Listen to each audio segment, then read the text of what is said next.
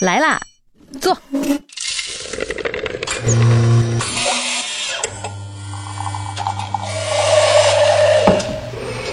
您的半拿铁，请慢用。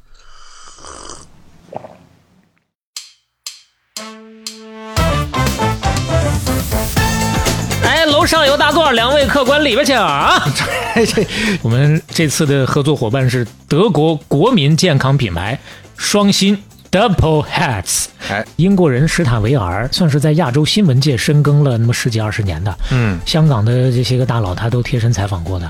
他说，在香港，亚洲首富李嘉诚总喜欢说自己是教师的儿子。其父一九四零年身无分文来到香港，为了扛起维持家庭生计的责任，李先生不到十五岁就辍学，每天工作十六小时。一九五零年，他的勤奋、谨慎以及追求完美的精神，让他拥有了自己的公司。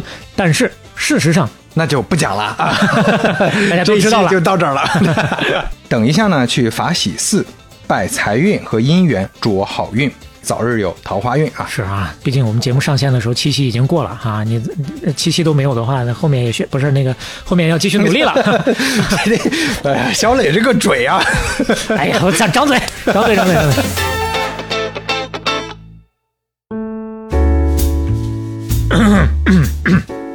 半拿铁六十五期打板开始，各位好，我是肖磊。我是刘飞。哎呀，不容易啊！哎呀，太不容易了。今天如此郑重的，就是因为我们终于事隔呃，蛮久之后半半年了吧？啊，又有饭掐了。哎，又有金主朋友啊跟我们合作了。嗯，各位等急了吧？我觉得很多朋友比我们俩都要着急啊。着急啊！就七期多的啊，这一期怎么又没有金主？这一期怎么 又没有广告？哎呀，之前那广告听着可舒适了 啊！就抓紧来，嗯谢谢大家，谢谢大家一向以来的支持啊！哎所以好不容易来了，大家多听会儿广告啊！我们舔着脸要求你多听会儿广告。啰嗦了一分钟了，还没进广告，甚至给广告打了广告。来进广告啊！这回我们厉害了。哎，我们这次的合作伙伴是德国国民健康品牌双星 Double Hats，啊，这是现跟懂德语的朋友学的，懂德语的 Google 翻译朋友学的是吧？没有，就找女朋友问的。哦，哦他还会德语啊。他会德语啊。最开始咱们要跟双星合作之前啊，嗯刚开始接触的时候，我还托他打听了一下德国那边的朋友。嗯，德国那边朋友说：“我靠，你们这么牛逼吗？”那国民品牌呃，啊，对他们来说，简直就是中国的，你就想吧，你就想吧你就想。嗯双星，哎，就是两个新的这个中文汉字啊。对。这个牌子呢，它背后的公司叫做德国奎氏药业，哎，生产企业啊。嗯，往前倒呢，这家公司是两家公司合并来的，都是百年老字号。啊，一家叫双，一家叫新。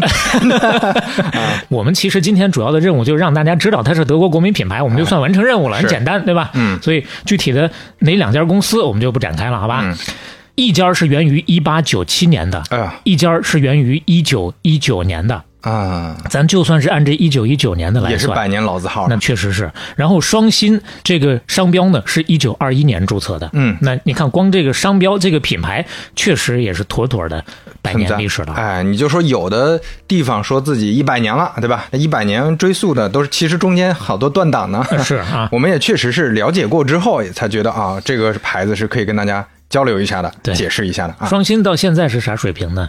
现在是德国食品零售和药店的市场领导者，嗯覆盖了德国百分之九十九的零售超市，在德国的市场占有率是第一的。哎，就哪儿都能买得到。嗯，啊对，最开始给我们的那个数据，我们看了一下，覆盖的药店啊，高达两万家。嗯但是这两年呢，德国的药店数量有所减少，现在都只剩一万八千家了。所以基本上你就可以理解到，它把所有的药店也都覆盖到了。是啊。原产地的情况和地位是这样的，现在呢，全球范围之内是有六十多个国家都能买到他们的产品。嗯，他们产什么呢？这这产什么的呢？产什么呢？嗯，现在它的这个产品品类，从针对心脏、活力和能量的预防性的产品，到面向整个家庭的膳食补充剂，像维生素、矿物质、叶黄素、鱼油、辅酶，还有口服美容产品等等，这些哎，全品类相应都是能覆盖到的。嗯那接下来产品怎么样呢？嗯品质方面是达到欧盟最高标准的，嗯，这是大抵的一个情况。那另外，双星是从什么时候开始正式进入到中国的呢？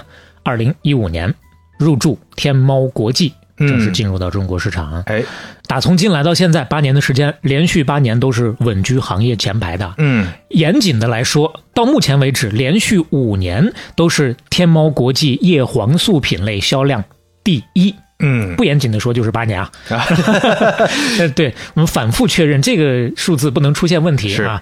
五年，哎，这个也是有生意参谋的后台数据做参考的。天猫国际的成人叶黄素的回购榜当中，也是排名第一的。嗯，而且我看了，呃，比如说一八年的数据，它其实比叶黄素类目下的第二名要高出很多的。对我们看啊数了一下物流配的这个水平，对确实是领先品牌啊。所以说白了吧，你之前如果知道它，那你就不用再听我们搁这叨叨了，是对吧？还是再重复一下我们刚刚说的，我们的任务就是，之前你如果不知道它，现在你知道它是一个什么水平了。哎说起来是我们给人家做广告，其实你如果拿到德国去，相当于人家给我们打广告了。对我们是跟德国双星合作过的哦，那那你们博客有点东西啊，可能是这样。在此呢，也要特别的感谢一下啊，这个双新中国区的朋友们对我们的认可。是是，我们这个系列的合作一共是三期啊，一共三期是第一期。哎，完了呢，后面就是哪一期是呢？我们这次不连续，有点悬念哎，大家就你就猜去吧。哎这也挺有意思的啊。好嘞，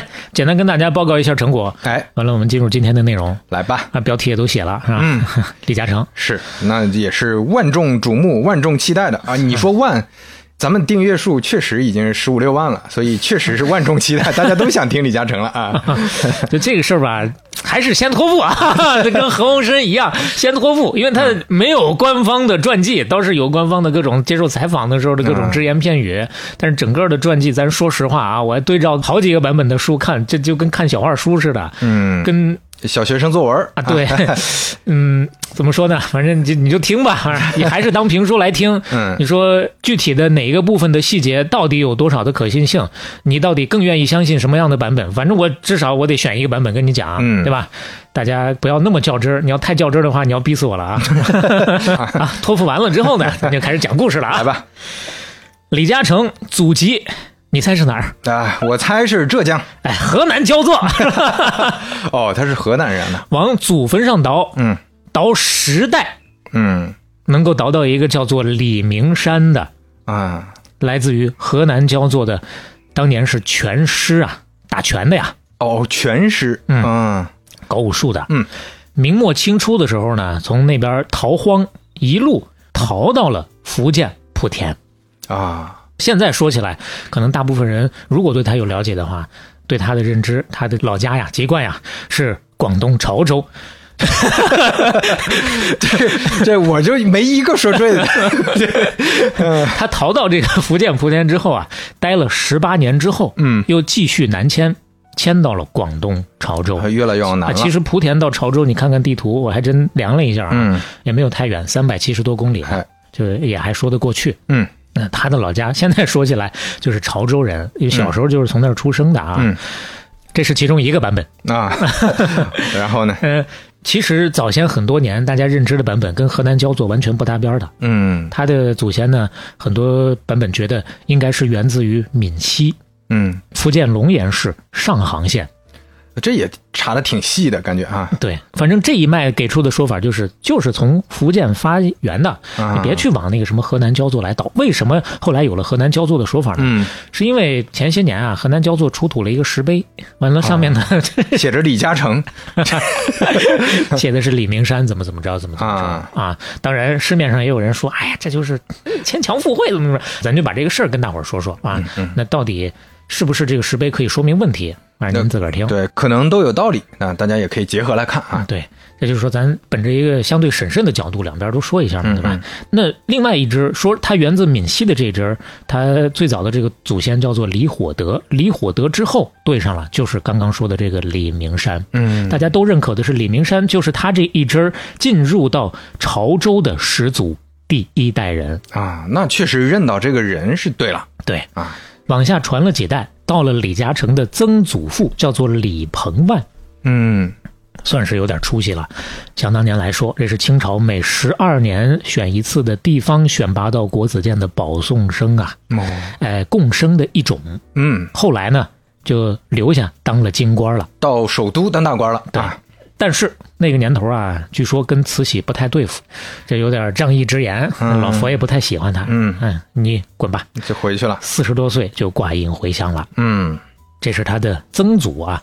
到了再下一代呢，他的伯祖父、大爷爷啊，这你你就别说这些地方的称呼了，大家也听不明白。他爷爷的大哥，哥哥哎哎，叫做李启英，嗯又是共生，哎，跟他曾祖差不多。然后他的祖父，他的爷爷李小帆是个秀才，后来呢自己开了一家书院，也是挺有本事的。嗯但是呢，因为支持新文化运动，跟国民政府结了梁子，所以最后这个书院也没能办下去。呃，你看这个，这是有家传的呀，对 大家都比较叛逆啊，那你应该说是有家传妥妥的书香门第。啊是吧？书香门第哎比较叛逆，对对，单压单压乘以二又哎，嗯，咱说书香门第不白说，到他的父辈这一代呢，兄弟几个确实也都是文化人。他大伯日本的海归博士，嗯他小叔当老师的，他爸李云经，云彩的云，经过的经，嗯也当过小学老师。后来呢，下南洋做了生意，后来当过店员，后来回潮州当过出纳，后来又回小学去当了老师。啊，这这 这一路也是不容易，特别坎坷。对，这用现在的话说，就是反复下海，反复上岸。然后呢，从小学干到中学，嗯从老师干到校长，干了好几个学校的校长。嗯也就是在当校长的时候，李嘉诚出生了。那是在一九二八年的广东潮州潮安县。坊间还有说法，他最早的时候叫做李雨林，雨后逢甘霖的那个李雨林、哦啊。当然，这个我也没有完全能够考证到、嗯啊。但是有一个事儿大体上能够考证一下，就是他小时候小伙伴都叫他李大头，啊，就显得头大一点，脑袋长得稍微有点大。咱们可以看一下哎他年轻时候大概十几岁的那个照片。那啊，这确实看不到身子，但是整个头是挺圆的，对，就是这种宽头的那种啊是是是，梯形的那种，有点 那种样子。梯形啊倒梯形啊。啊，但长得很清秀啊。嗯小时候学习很好，而且读书很用功，嗯很爱学习，但是没赶上好时候，哦，学习没有能够继续下去。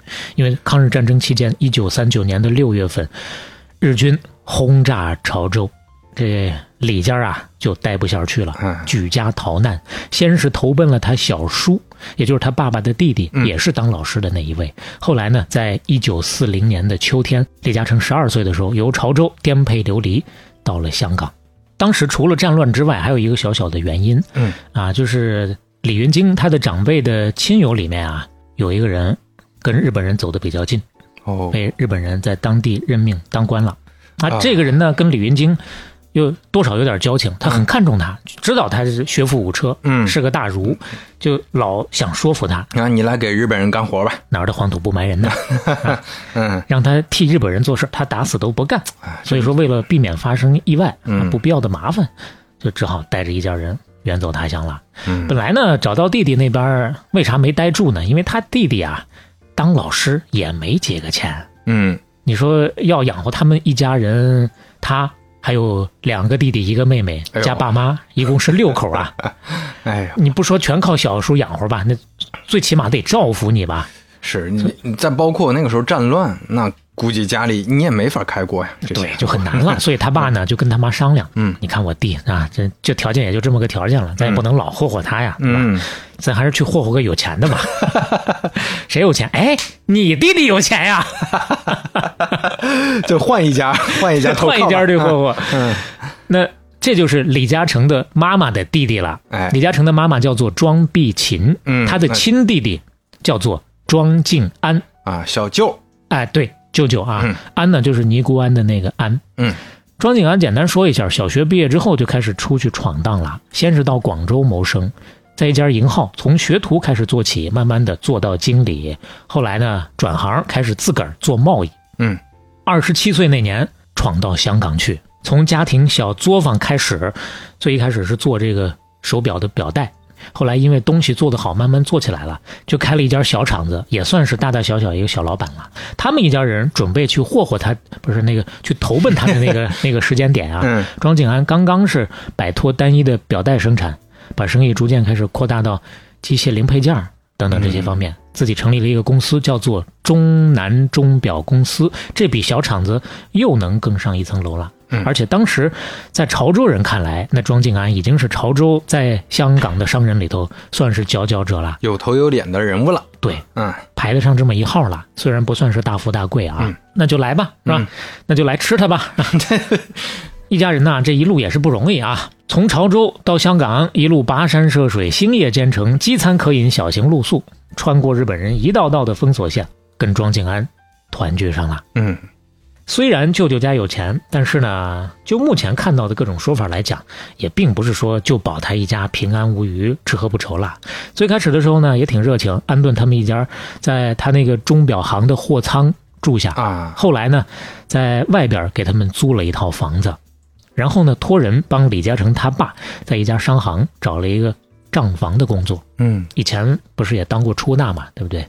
当然这只是其中一个说法，还有一些说法就是啊，本来你小舅子这自己开公司，嗯那给姐夫安排一下在公司里干活不就行了吗？嗯哎，结果只字不提这个事儿，他姐姐都要怒了，都要去找他了。哎，嗯结果呢，李嘉诚他爸给摁住了，咱也嗯别靠人，咱还得靠自己啊。嗯那本来当老师的是一个大儒，当校长的嘛，嗯你继续当老师不行吗？但是当时香港还没有专门教国语的学校，当时香港的学校主要是用什么教学呢？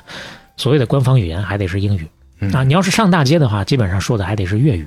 他们一家说的什么潮州话，啊，这个也是有有语言隔阂呀。嗯所以说，不光对于他爸来讲，对于李嘉诚来讲，想要上学也很难。上学的时候，天天跟听天书一样，嗯听不懂。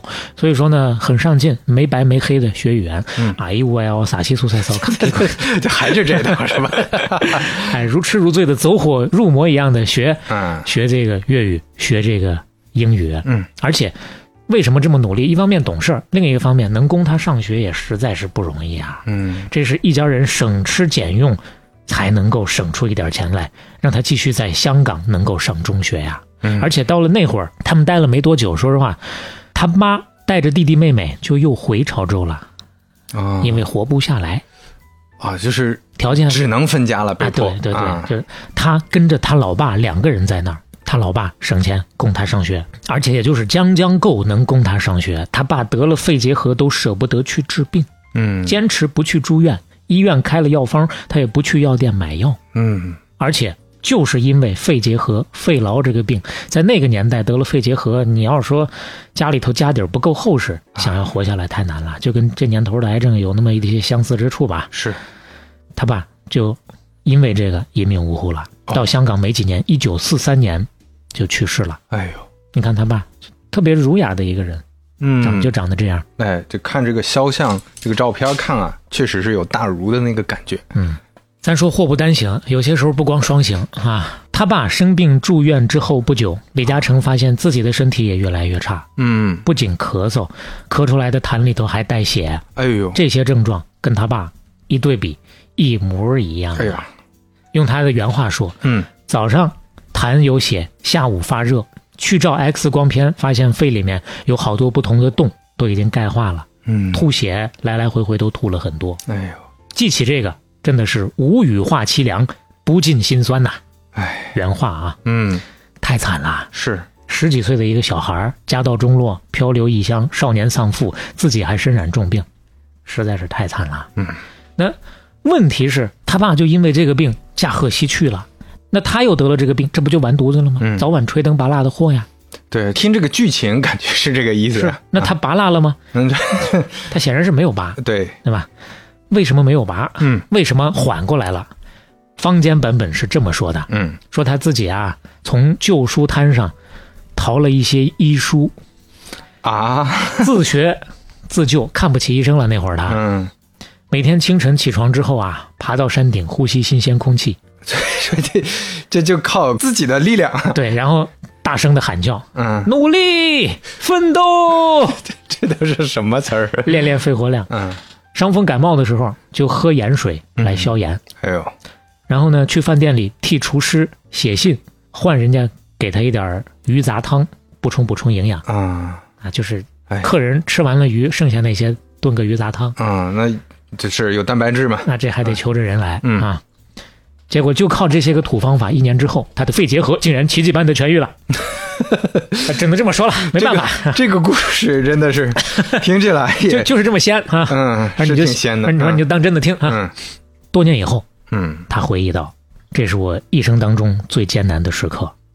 他说：“我告诉自己，我不能死啊！嗯身为大儿子，为了母亲和弟妹，为了前途，我一定要活下来，一定要做好自己的工作。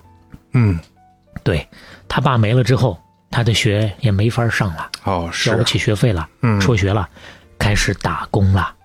嗯又有一段原话啊，咱不是说了吗？他各种采访挺多的啊，所以说尽量的往里插点原话吧啊。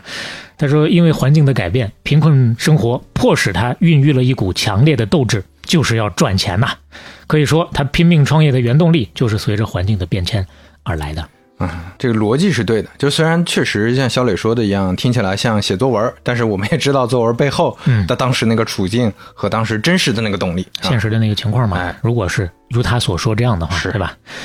那当然要去打工。说实话，打工也不是你想打想打就能打，还得有人要你啊。嗯转了好几圈，找了好一阵工作，没人要啊。嗯，哇，那这个时候可能有人就想了，那舅呢？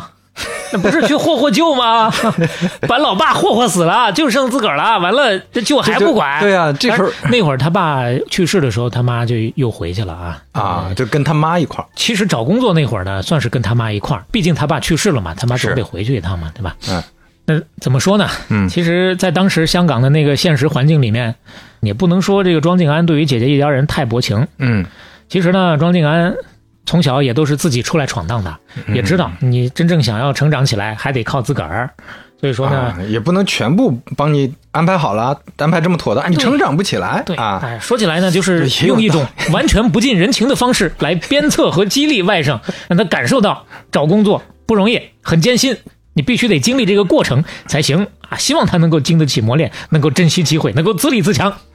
当然，这个说到呢是嗯庄静安在李嘉诚发达多年以后给出的解释，啊，他自己给的解释。反正这个正反都能说啊，咱们也不做点评了。对，确实最开始啊转了好一圈没找着工作，嗯那这个时候舅舅站出来才说话，算了，那你来我这儿吧，哪儿的黄土不埋人呐。啊，那还是帮了嘛，对吧？嗯，但是他没领情，哦，那这说明起效了啊，人家自己能独立了。呃，跟他妈最后商量说，我老舅这个给了这个条件了啊，嗯但是呢，我还想再试一试，你让我再找三天，嗯最后三天，如果这三天当中我再找不着工作，我就去我舅那儿，行不行？嗯，嗯，特别有故事情节的就是，你猜这三天他找着没？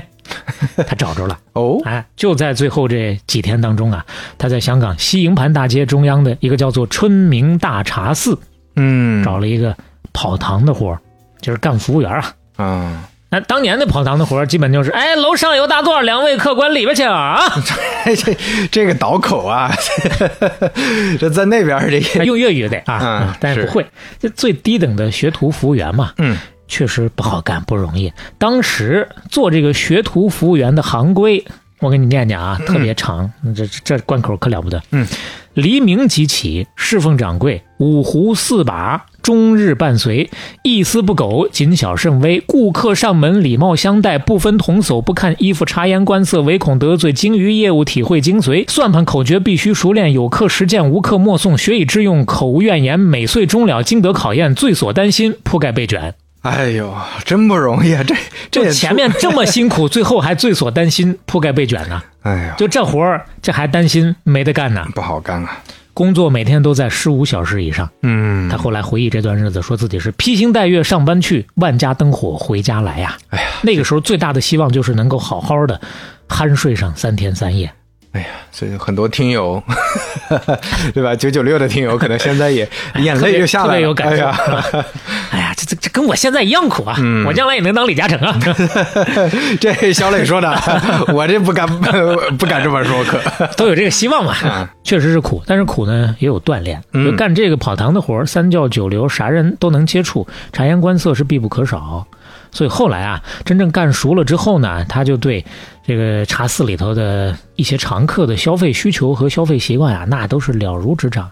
撩一眼就知道谁谁谁要干啥啥啥。你比如说，谁爱吃个虾饺，谁爱吃个烧麦，谁爱吃个肠粉蘸白糖，谁爱喝个拿铁就腐乳，哎，他心里头一清二楚啊是什么拿铁就腐乳？这是老客人啊，嗯哪怕是来了新客人，大眼一瞧，那行头那派头，基本上立马也能猜个八九不离十，怎么去招待他。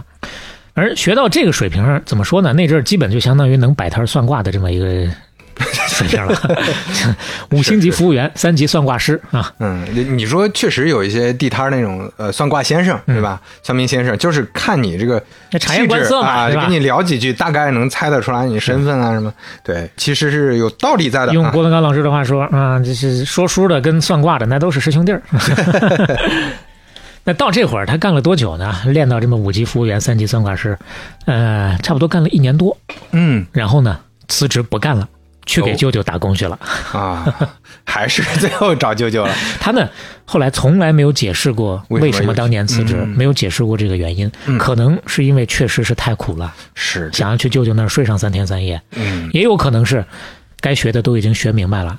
自己求上进，啊觉得学不到东西了，嗯，而且呢，多少也证明自个儿还是有点能力的，最起码养活自己，我能立得住了。嗯，舅舅可能也认可他了，是。又伸出橄榄枝，你来吧，我这黄土还等着你呢，啊 那我就来这儿埋了啊。就去了。嗯去了舅舅那儿，他不是搞钟表生意的嘛，嗯对吧？也生产点配件，自个儿呢也有钟表件也卖。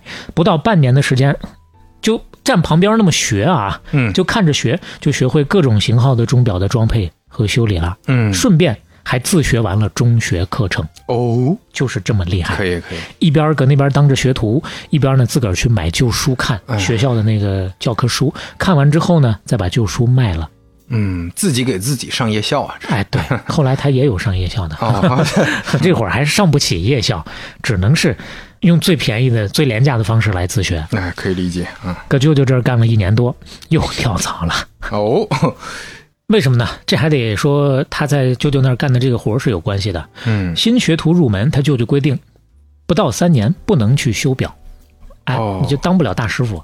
虽然说他都学会了，但是呢，也上不了堂。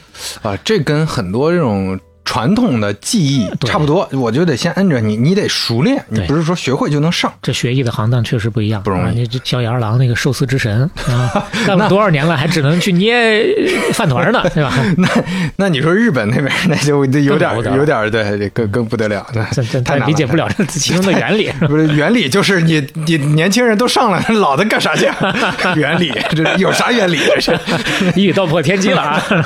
哎，一方面修不了表，另一个方面呢，呃，他呢也不是特别看好这个行业的这个发展前景了。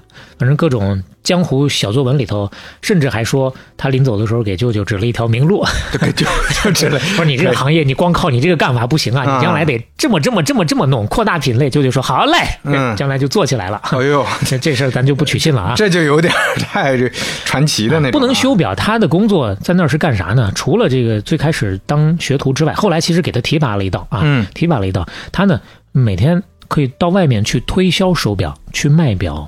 哦，哎，结果在卖表的过程当中啊，在九龙半岛酒店遇到了一个人，嗯，对他产生了影响。这个人叫做李家茂，哦，前两个字跟他一个样，但是不是一个家族，哎，这完啊全毫无关系啊，嗯反正就是冒出来这么一个人，就是这么巧。对，冒出来的嘛，叫李家茂。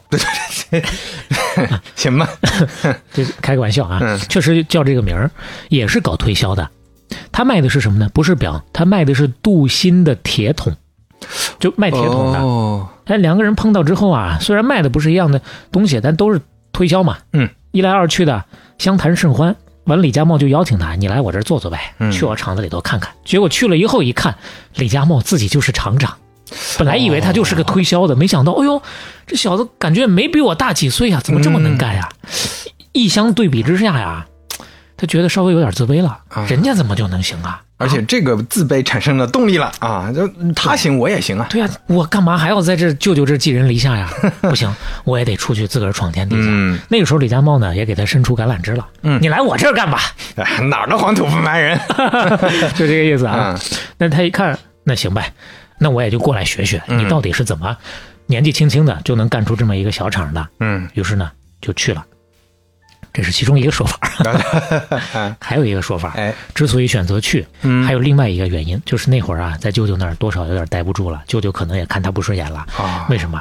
他天天聊死他表妹啊，啊，还有这一出，他跟他表妹看对眼了，嗯，两个人呐，郎有情，妾有意，眼看着就要谈上恋爱了。哎呀，跟我们之前讲的故事很接近呐，哎，那咱之前说的这个何鸿燊的师妹哎，啊，也是看上表弟了，是结果家族不愿意，嗯有阻碍，那就近亲嘛，对吧？嗯他这个表妹更亲呐，这是亲表妹啊。是，那当然，后来有说法是，他妈和他舅都不同意啊。嗯，但还真不见得是因为近亲这个事儿，因为他们那边的习俗和传统啊，在这个潮汕那边似乎不是很反感这个事情。嗯，但是呢，可能因为就那会儿社会地位啊，差别有点大。啊，或者说他理想当中的女婿不应该是这样的啊，对就，所以呢，两边都不同意，横加阻挠，嗯他就出来了。但是啊，不管怎么说，反正是出来了，去找李家茂了，去卖铁皮桶了。嗯那接下来就是各种成功学作品，还有名人传记里头经常能看到的情节了。嗯去卖铁皮桶，就是还是做销售啊。嗯那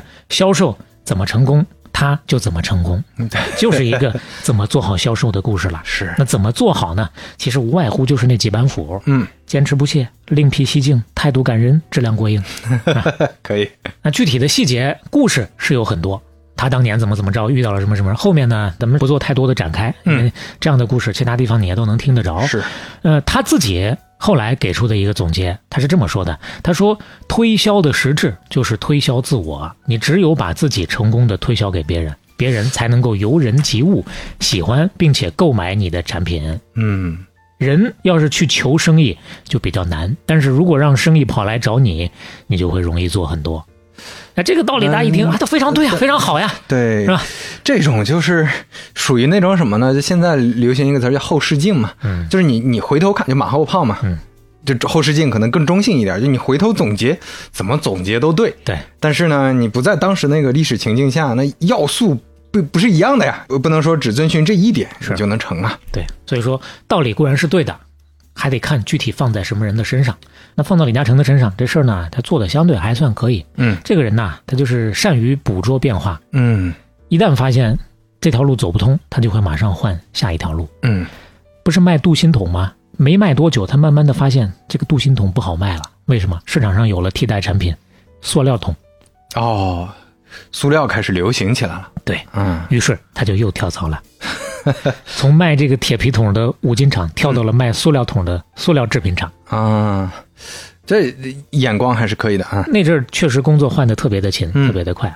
到了塑料厂还是干销售，一样是干的很好。嗯老板发现了，他这个卖东西不光是闷头的卖东西，他特别关心塑料制品的国际市场的变化。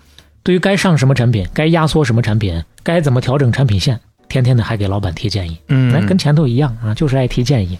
而且呢，干销售这个活儿，他把香港分成了若干区域，每个区域的消费水平和市场行情都跑一圈，总结下来记在小本本上。嗯哪种产品该往哪个区域销，销多少，基本上都分得清清楚楚的。嗯那塑料厂的老板一看这年轻人可以啊，嗯所以就把公司的销售全部交给李嘉诚来带。哎呦，呦，这就一跃成了销售总监了。是啊，那年他才十八岁呀，嗯，十八岁。十八岁啊！是啊，刚才大家想想的这么多事儿之后，啊才十八岁他跳槽跳得快啊，又干了一年，到了十九岁，嗯已，经稳稳的干到销冠了。哎呦呦，不光是管着底下这些个所有的销售，自个儿卖出来的那个销售额已经是第二名的七倍之多了。火，卖的这么好，外头已经有人要挖他了。嗯老板一看慌了，你不能走啊！你走了，我这怎么办呢？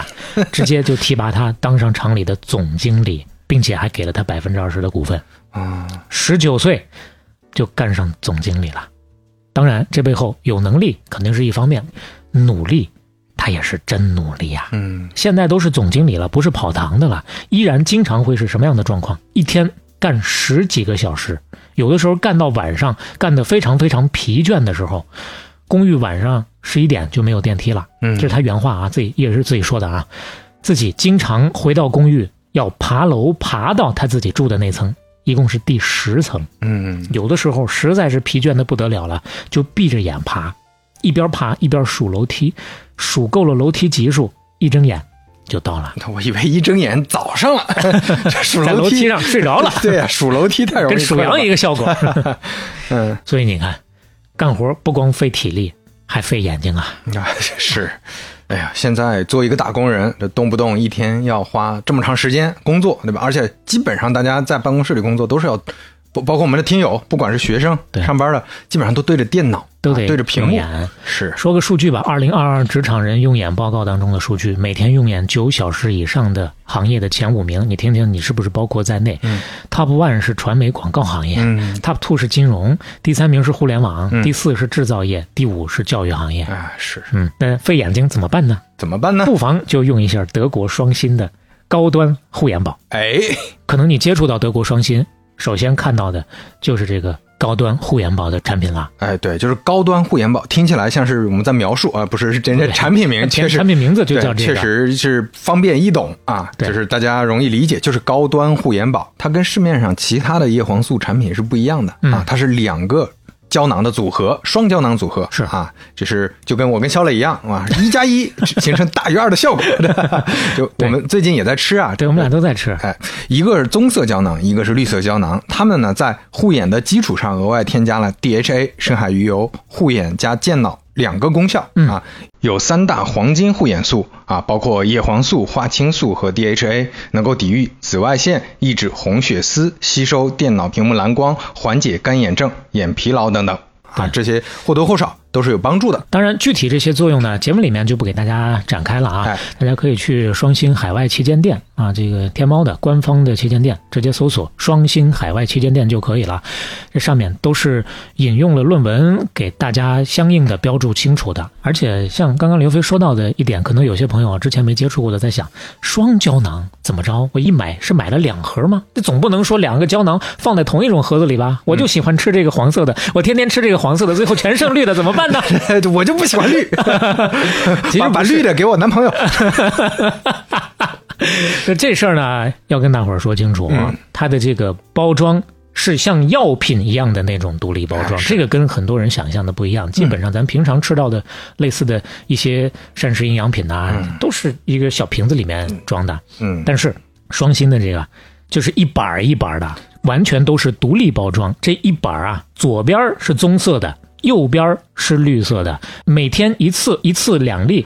一起服用，拿着也方便，不用你单独再装个小药盒。而且呢，最重要的是它不容易受潮变质。对你像海外的很多这种知名的品牌，这种营养品品牌，这种做健康方向的品牌，其实确实它做的不是特别像食品，它更多的是严格符合当地一些标准的对这样的一种营养品。是，刚我们也说了嘛，一开始就说了，他们这个是欧盟相应标准里面最高的，并且呢是德药同寿的系列，全部都是德国原装进口的。嗯他们这个呃相应的这个码啊是德国的 PZN 码。什么叫做 PZN 码？就是德国的医药产品的身份证。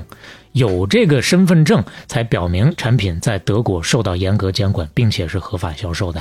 反正品质啊，产品大家放心，我跟肖磊确实也是，不是说随便来一个甲方，我们就啊合作合作 都行。我们也是 含泪拒绝了不少甲方了，得罪人的人是。是是是啊，那个大家有需求了自行判断啊啊，有需求的可以了解一下。主要就是对上你的需求，这就没问题了啊。好，来回过头来，咱继续再来说李嘉诚啊。嗯咱刚不是说嘛，工作以后上夜校，就是这段时间当了总经理了，也没忘了继续学习。为什么天天的那么累，闭着眼要回家爬楼啊？一边工作一边在学习，而且他这个上完夜校会考合格之后，一度是打算过要去读大学的。啊后来可能一看，哟，这太挣钱了，这干活 就没去了、啊。没必要了啊。这也充分说明，到这会儿啊，算是混出来了。嗯已经可以算是中产。你想啊，当上总经理，并且还有厂子的股份啦。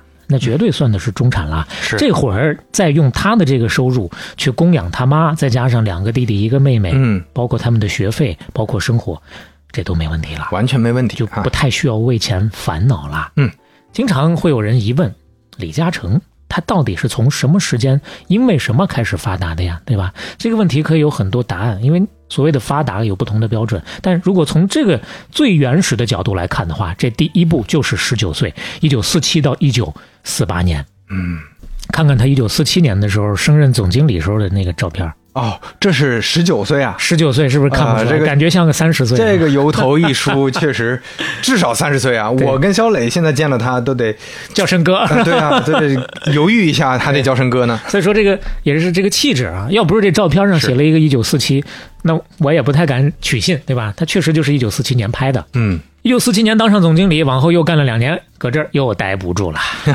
金鳞岂是其中吃？金池岂是林中物啊？呃，那接下来要干啥呢？接下来就该自己当老板了。嗯，一九五零年五月一号，二十二岁的李嘉诚终于开始创业，办了自己的第一间厂子，也是一间塑料厂。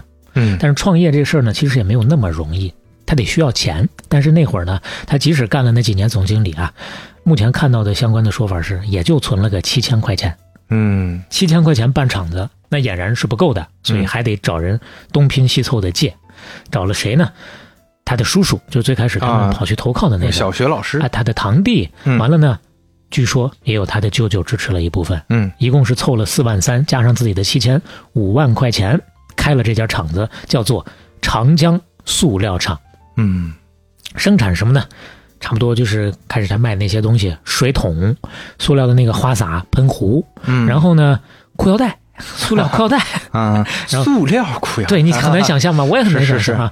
完了呢，还有就是当时各种塑料的其他的家庭用具，嗯啊，可能一个塑料盆儿啊什么的。嗯为什么取名叫做长江塑料厂呢？嗯有说到是取长江不择细流，故能浩荡万里之意。嗯你一听这么一个说法，感觉他当时是特别志向宏伟的，目标是要浩荡万里。嗯但是他自己在后来接受采访的时候，反而是另外一个相对比较内敛的说法。嗯他说：“我那会儿啊，看起来表面上很谦虚，但是心里头是非常高傲的。”谁都不服，我就希望取这个名字呀，让自己能够沉静下来。怎么就能够沉静了呢？他说的重点在前半句，叫做“长江不择细流”，就是他不会嫌弃任何的支脉支流往里汇，不管什么玩意儿我都要，啊，所以才能够浩荡万里。我要谦虚一点，我别挺着个肚子抬着个头，跟二八万似的，谁都看不上，是这么个意思。嗯，这个谦虚听起来也挺骄傲啊。嗯，对，那其实李嘉诚本性那绝对是好胜的。是，有一个小小的细节，刚到香港那会儿，十二三岁，走在大街上，那都不甘屈居人后，只要看到行人就想抄啊，看到人就抄。看到行人，那会儿他刚去的那会儿，没过多久，日本人就打过来了。嗯。所以说那会儿香港大街上人不多，这是一个小小的前提。啊是。哎，所以呢，他看见人他就要抄，啊，就是内潜意识里总觉得，哎，我不能落于人后，对，养成了后来走路比人快的习惯。可以理解，嗯。但是呢，虽然他有这个好胜的习惯，嗯，做事儿还是相对比较沉稳的。你比如说，这个厂子本身五万块钱也不算多嘛，省着用，选址选在了哪儿呢？港岛东北角的烧鸡湾，啊，烧烧鸡湾够够搭呀，是吧？啊，这样好记一些啊，嗯不是那两个字儿啊。烧啊，咱方言里头的烧，你知道是啥吗？嗯桶啊，啊，嗨，这个梗也太啊，这不是梗，它就是那个字儿。啊，它就是那个字儿，，对，鸡就是簸箕。其实烧鸡啊，你搜啊你也你也能搜出很多跟簸箕有关的内容来。你可以认为就是就是簸箕的那个词儿。哦，烧鸡湾就这么一个地方。嗯后来呢，也搬了好几次，还扩了好几个厂，但最开始就是在这儿扎下根了。找的那个厂房也是破破烂烂的，有点掉瓦倒柱啊，下雨还还漏水的，就那么一个厂房嗯，将就着能用。开业的时候，除了长江塑胶厂这个招牌是新的以外，其他都是旧的啊。对，它那个名字长江塑胶厂，香港那边叫塑胶。其实就是咱说的塑料嗯嗯啊，所以说呢，咱就按塑料来说了。除了哎厂名，咱尊重一下，它叫塑胶厂之外，其他的我们就按塑料来讲了啊。哎，不光是这个厂房，机器设备都是花尽量能低就低的价钱，不知道从哪儿淘来的各种各样的二手货嗯啊。但是他已经干了那么多，他懂行啊，所以说倒腾倒腾，稍微修一修这些二手货就能用。而且他不光能修，嗯他还能造。哦有一回，他从美国一个特别著名的行业杂志叫做《Modern Plastics》，现代塑料，塑料 啊。从这个杂志上。专业杂志啊，对他看到了一部机器，哎，工艺很先进，但是就是贵，买不起，买不起。买不起，自己造，对他搞了一个公关团队，仿了一台 Light 版的，哎呦，很简陋，虽然很简陋，但是能用，而且成本只有那边的十分之一啊。哎，呦，确实省大了钱了。嗯。而且这本杂志立功不光立在这儿了，真正立功是在一九五六年，嗯，又是这本杂志翻的时候，他从上头看到一个商机，他看到一个特别小的一条小消息，说意大利有一家公司利用塑料原料制造的塑料花在欧美市场卖得很火。嗯，塑料花，我这么一说，你怎么理解？我不能理解不好理解是吧？是啊其实就是假花。啊这么一说，是不是好理解啊，了？就是家里的装饰品。对，就是那家里头，你现在大家都希望在家里头插个鲜花什么的，嗯嗯但是也有一些人家，包括很多商务的场合，插的就是假花啊，不是，其实也是那个时候条件有限嘛，啊。对肯，定不能说就大家都能买鲜花是啊。但是那会儿呢，生活条件稍微又起来一点了，大家有这个提高一下生活品质的这个需求了而且。塑料那个年代，我印象中啊，看一些历史资料，确实相对洋气啊。今天我们说一个塑料花，显得就其他材相对 low 一点对，啊甚至不如一些其他材质的花。啊但是现宣制的、不呃溶制的，呃对，或者说金属花都看起来还有一些特色，但是那个年代可能塑料代表的是新的工艺嘛。啊是。那那会儿确实刚推出来说且高级呢，啊，是，完了他就觉得这是一个商机啊，嗯他就想要搞这个东西。嗯但是这玩意儿咋弄呢？完全摸不着头脑。光看看人家造塑料花，他以前造的是那塑料盆盆罐罐的，跟花那差了八辈子了啊，十万八千里呢。是，那机器啊、配方啊、生产工艺啊，完全都摸不着头脑的。嗯这个时候就显出他的魄力了。哦他做了一个决定，改变了他的一生啊。嗯什么决定呢？生平第一次，他离开了香港，买了一张机票，直奔意大利米兰。嗯杀过去了。去了之后，开门见山就跟人聊：“你好，我香港的小老板，你们这玩意儿挺好，我想买啊。嗯”人说：“行啊，技术转让嘛，不就是可以？我们这儿生产工艺、设计图纸啊，这些你需要的这一整套的东西，加不加吧？给你打个八折，再给你抹个零啊，那也没多少钱啊，几百万吧？哎呦，哦，美元啊嚯，这 他这个厂子才四万呢。啊，对啊，他一听。”啊，那什么，那个几百万，那个什么，我我今天出门走的有点急，存折忘带了啊！你那啥，你等着我啊，我我改天回家拿了存折我就来回家啊。就像你说的，下手的时候这厂子才几万块钱，嗯干了好几年，干到这会儿啊，归了包堆把厂子全卖了，就是个几十万顶天了，嗯，几百万美元，那作死是拿不出来的。是所以，说想买这个技术，肯定是买不起，买不起怎么办呢？那没辙了，打道回府吧。嗯，打道回府是不可能的。哦，啊，中国有句古话叫做“来都来了，不带点什么回去，怎么对得起那齁贵的机票呢 这这古话也是有点啰嗦啊。这古话不是来都来了都不容易。”古话说“贼不走空啊，嗯来都来了，买不起，我可以偷嘛，啊，学艺不成，我可以偷师嘛，嗯怎么偷？”他真就想了一个办法，去应聘车间工人去了。应聘车间工人混进去了，嗯有说他是去当送料工的，有说他是去当清洁工的 哎啊。但不管怎么说，这不重要。啊，混进去了啊。是，嗯，大抵就是每天能够推着一个小车，在各个厂房里头来回的转悠，嗯一边转悠一边看人家干活，一边跟人家唠嗑套近乎。看不懂的就哎，你这是怎么回事？这是哎，给我说说呗，给我说说呗。完了，看完之后呢，默默的记下来，他记性还是挺好的啊，也是属于博闻强记的那种。晚上回旅馆，再拿小本本画脑图啊，嗯。反正就用这样的方法啊，一边看一边跟人拉呱套近乎，嗯。拉呱实在不行的，就下班之后请人吃饭。你这个拉呱，这大家都不知道啥意思。啊啊，啊 这又是方言啊。这。是山东土话呀，这除了山东都没有人说了。拉呱就是聊 聊天唠嗑唠嗑啊啊唠嗑啊唠嗑啊，实在唠嗑不行的就请人吃饭，嗯。美其名曰我想去别的厂子应聘技术工啊，啊，你能不能教教我？这这重点别的厂子，我不会在这儿教会徒弟饿死师傅嗯啊。嗯嗯，你看干销售不是白干的，跟人处关系那他是懂得大家的这个心思他，有这个长处啊。嗯。所以说呢，把这个技术啊都给套出来了。嗯。反正就这个过程吧，纯凭就这么个套法儿，纯凭这么个看法儿，连设备都能看明白，连技术工艺都能看明白，连手法都能看明白，到底现不现实咱也不好说，市面上都这么说。两个多月学明白了，高高兴兴打道回府，临走嗯，还把当地市面上能买到的所有的塑料花全部捞了个干净，拿 回去。塑料花啊，啊，就是那就研究假花对。拿回去研究嘛啊，拿回去当样品啊，嗯。慢慢致敬啊，对吧？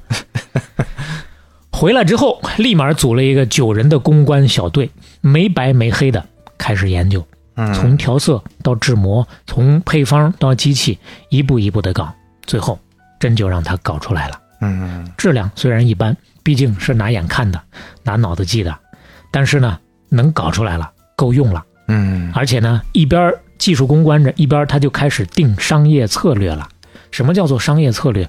这个花儿我到底是卖的偏高端一点儿，还是偏低端一点儿？像你刚刚说的，那会儿这塑料产品说起来那也是有头有脸的东西啊，嗯就是产品定位很重要啊，选品如选命，定价定生死啊，是不是？是他的那些个智囊团呢，都说咱肯定是定高端呀，咱先定个高端，把这个高端的市场拿住，嗯往后慢慢的，咱再往低端市场来打，降维打击了吗？不就？嗯听起来合理嗯，但啊是他说不行，我觉得必须要定个低端，主打老百姓。一方面自己的质量达不到那个高端的，啊另一个方面呢，下沉市场基数大，你光去打高端，别人看到你有这个产品之后，马上就会有人效仿。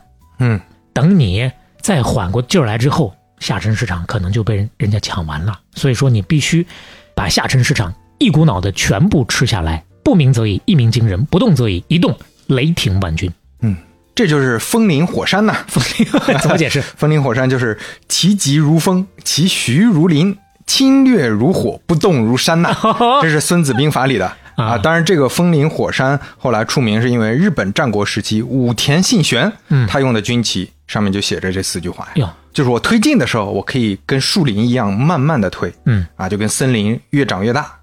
但是我动起来快的话，我跟风一样，那就是雷霆万钧是，是，哎，他指不定也确实深研《孙子兵法》，小时候不是爱学习嘛，是吧？嗯他那个啊，又往回倒一下，说到这儿了。他学英语的时候，一方面自己努力，一方面跟表妹学。那那爱生情愫怎么生的呀？因为有点接触嘛。嗯他跟表妹学粤语、学英语，那表妹呢跟他学点传统文化，哎 相互交换。这都是爱学习的好学生啊。嗯，是啊。嗯嗯，定了这个策略之后呢，他就不着急上市，他就在这猫着，一边大批量的生产，生产完之后就囤，生产完之后就囤，最终的目的就是要达到瞬间投放、全面开发，不给别人抄袭的机会。啊等别人反应过来，所有的市场都已经被我占领了，所有的人都知道我长江牌的塑料花了。策略定好了，产品也能生产了，万事俱备，只欠东风了。结果临上市不久，临门一脚的时候，出了一个小小的幺蛾子。嗯他听到一个消息，香港当时最有名气的英资的百货公司连卡佛百货跟意大利那边的正牌的厂子合作了，嗯准备要上高端塑料花了。哦，上市日期都定好了。连卡佛现在可能有些爱买买买的朋友啊，买高端的朋友也还不陌生啊，嗯香港依然是有的啊。那边上市日期都定好了，李嘉诚这边一听，那不行啊，我这前头三跪九叩都完了，不能差这一哆嗦让他给干死啊！立马下令改策略、改日期。本来定的是哪天上市，现在必须赶到他的前头，比他们提前四天上市，而且还是全部铺开的那么一个策略。结果呢，一炮打响。香港的老百姓啊，但凡能花得起钱的，都愿意去买他那个塑料花。你看看当年他生产的那个塑料花的成品，这是圣诞产品，能够大抵看那么一个样子。这个看起来，你你因为前面你铺垫了嘛，就这个感觉比我想象的还是好很多的。就是摆在家里呢，你也不能说很 low 了啊。嗯、对，就是像那么个样子了。哎是嗯这背后他自己其实还是做过一些技术攻关的。嗯说实话，他后来在这个塑料行业啊，有这么一号人物。嗯完了自己还写过不少的论文，还发明了双色注塑法。哎呦啊，所谓双色注塑法就是两个颜色一起来搞。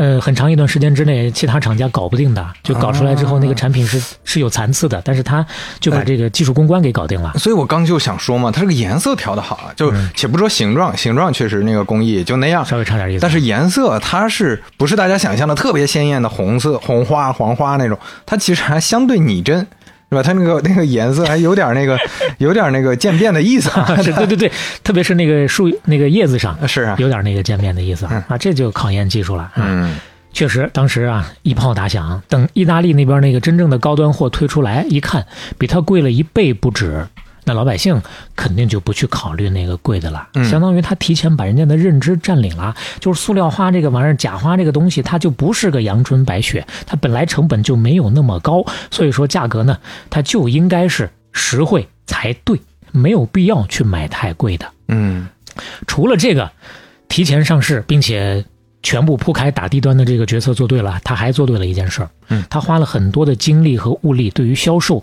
和售货员去进行了统一的培训，教他们怎么去介绍产品，而且给售货员发小红包、小礼物，让他们在顾客面前多说好话。啊，你注意啊，这是售货员，这不光是销售，当然销售是包括在内，不光是他自己的销售去对 B 端去销的时候，嗯，终端的售货员在对顾客的时候对，也能够对答如流。这个很重要啊！你就像之前咱们聊那个苹果简史的时候，乔布斯为什么后来想做旗舰店？嗯就是因为当时超市还有那些商场的售货员没法给他搞嘛，当然他要求高自己做，但是这也是个办法，就是人家售货员拿了钱啊，我帮你说，对帮你介绍，哎，这个就很重要。你把这种服务铺到毛细血管的末端，嗯你下了这个功夫，果真就有用啊！嗯，当年有一个订货商，本来呢就是冲着那个意大利高端货去的，但是想问点细节，一问服务员一问三不知，而且呢那高端货里头都没有太细致的一个说明，嗯。那人家自己觉得我这质量好，你就直接拿货就行了，嗯。也根本不跟你多说半句废话啊。嗯。他就觉得这个我整不明白，我得不放不能放心进货。哎，再一看旁边呢，就有长江的那个他们这个塑料花，一问那边的售货员，如数家珍呐、啊，我给你介绍介绍这产品对哪儿好啊？我们用什么技术？我们老板是谁？我们老板呃末了文化，我们老板风林火山，啊长江不择细流，是吧？售货员本来只管卖货嘛，到最后的时候，他没忘了把这个生产厂家长江塑胶厂跟那个人介绍一下，而且直接就跟他说，如果你有时间的话，厂家可以直接派人来过你去看看。嗯，你看，这就是把品牌的内容、把品牌文化的传递出去了，对让大家知道了嘛。整个的打通了。嗯本来那个人想我就是顺单的看看这家，转转就走了，结果一看能接我去，那我就去一趟呗，就去了。去了就跑不了了，说李嘉诚干啥的呀？嗯干那么多年销售呢，对不对？嗯就让他给抓住了。嗯正好那会儿是他资金链紧的时候，哎，一笑刚上市，特别的火爆嘛，那资金链有点转不过来了。这一单签下来，前方一马平川啊！哦这会儿塑料花的市场完全也打开了，嗯老百姓也都认这个东西了，嗯需求也井喷了，订单哗哗的都上来了，多到赶不过来，怎么办？最后交不了货，只能毁约呀、哦，开始觉得我能接，嗯。或者说我咬咬牙，我是吧？富贵险中求，嗯我先接下来，回头再说。结果回头真就产不下来，产不下来怎么办？一方面毁约，另一方面工人也顶不住了，天天要加班啊，精神都崩溃了。这就跟前几个月那个淄博烧烤是一样的道理。它确实火，大家都去。你看看网上不是有各种各样的视频，服务员也好，老板不想干了，都给人家下跪了，是吧？求求你们走吧。那当然，下跪的那个是因为人家排了很久，是是没排上。那老板也是怕毁了自己的招牌，再毁了淄博的招牌，嗯特别害怕。完了，最后不是也有那个比较火的店放了一个牌，保命要紧呐，我们得先休息啊，一个月是都没休息了，说命重要啊。嗯但那会儿李嘉诚就多少有那么一点小小的激进了，明明干不过来，非要这些工人来干，那怎么办啊？只能是偷工减料，加快速度，嗯想方设法的给你完成一下吧。哎啊，大家自己干活的时候也都有数啊。你认真干和不认真干，那个效率和速度，那确实是不一样的。是是是，这些事儿，嗯，李嘉诚看得见吗？他也看得见，但是客观条件就这样了。当时他也多少有点没办法了。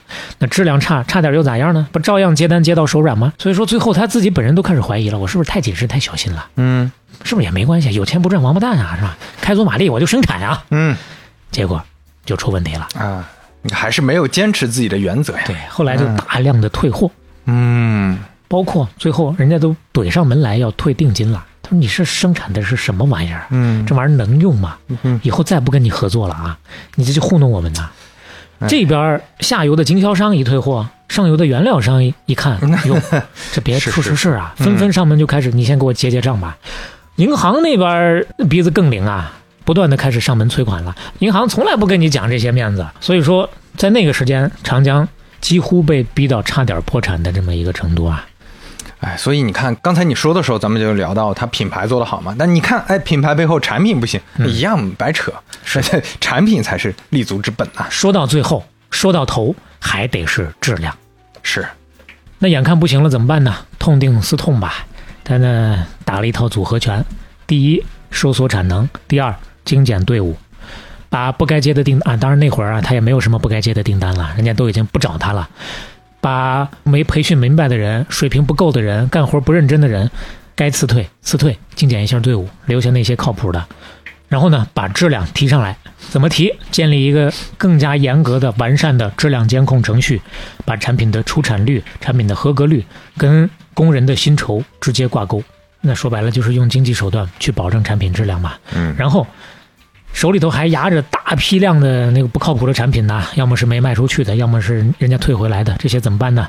按照次品的标准，低价销货、清货，卖给旧货收购商，先拿回一部分钱来，先周转一下。嗯实在是连次品都卖不出去的，回炉再造，自己家里的问题解决个差不多之后，再然后呢，挨个的上门去拜访银行、原料商、客户，负荆请罪，认错道歉，祈求原谅，该有啥问题毫不隐晦，全部说明白，并且给人家打保证，你如果因为我有任何的损失，所有的我来承担，该赔偿的一定如数付账。